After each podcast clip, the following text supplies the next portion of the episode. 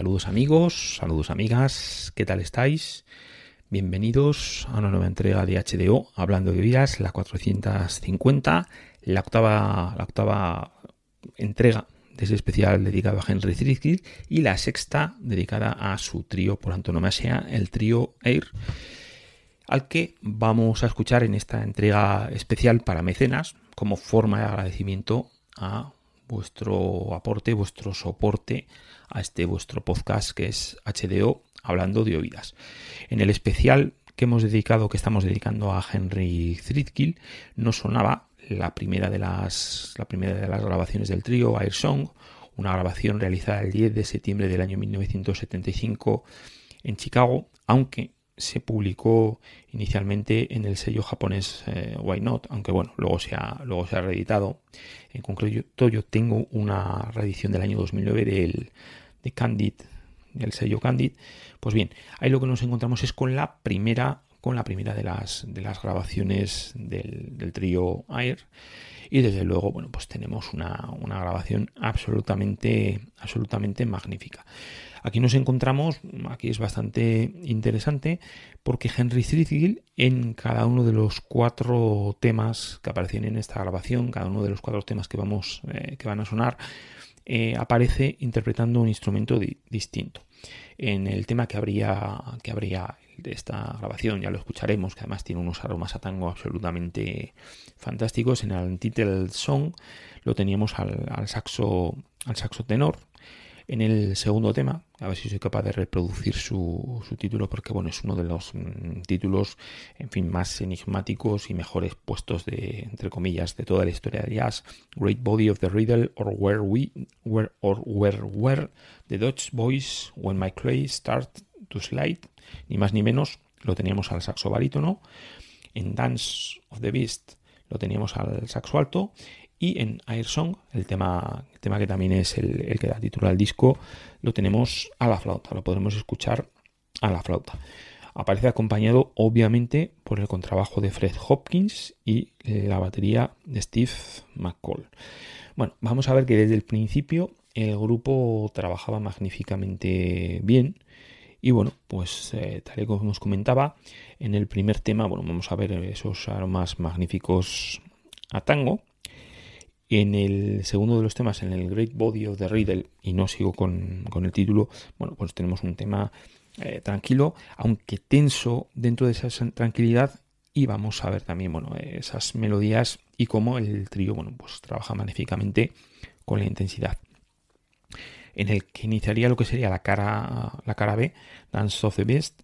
Ahí tenemos un tema melódico nervioso y bueno, pues un bajo absolutamente juguetón que está magníficamente apoyada por la batería de Steve McCall y bueno, pues el, solo, el solo del Henry Threadgill, bueno, un tema absolutamente, una, delicia, absolutamente bailarín.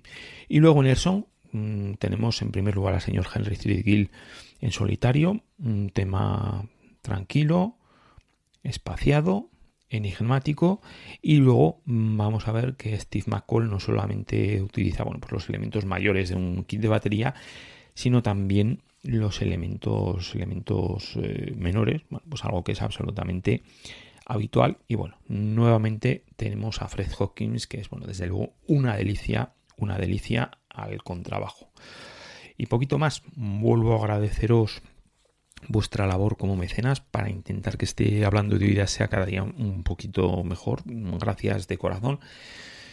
Como sé que si escucháis un programa como HDO, lo que sé es que os gusta la música, no van a haber más presentaciones, sí que tendremos esos, esos vinilos eh, eh, crepitantes que aparecen cuando deja de sonar la música y poquito más. Os dejo con el Henry Threadgill Fred Hopkins, Steve McCall, en esta grabación del 10 de septiembre de 1975. Así era como sonaba este trío fabuloso en lo que fue su estreno discográfico. Disfrutarlo.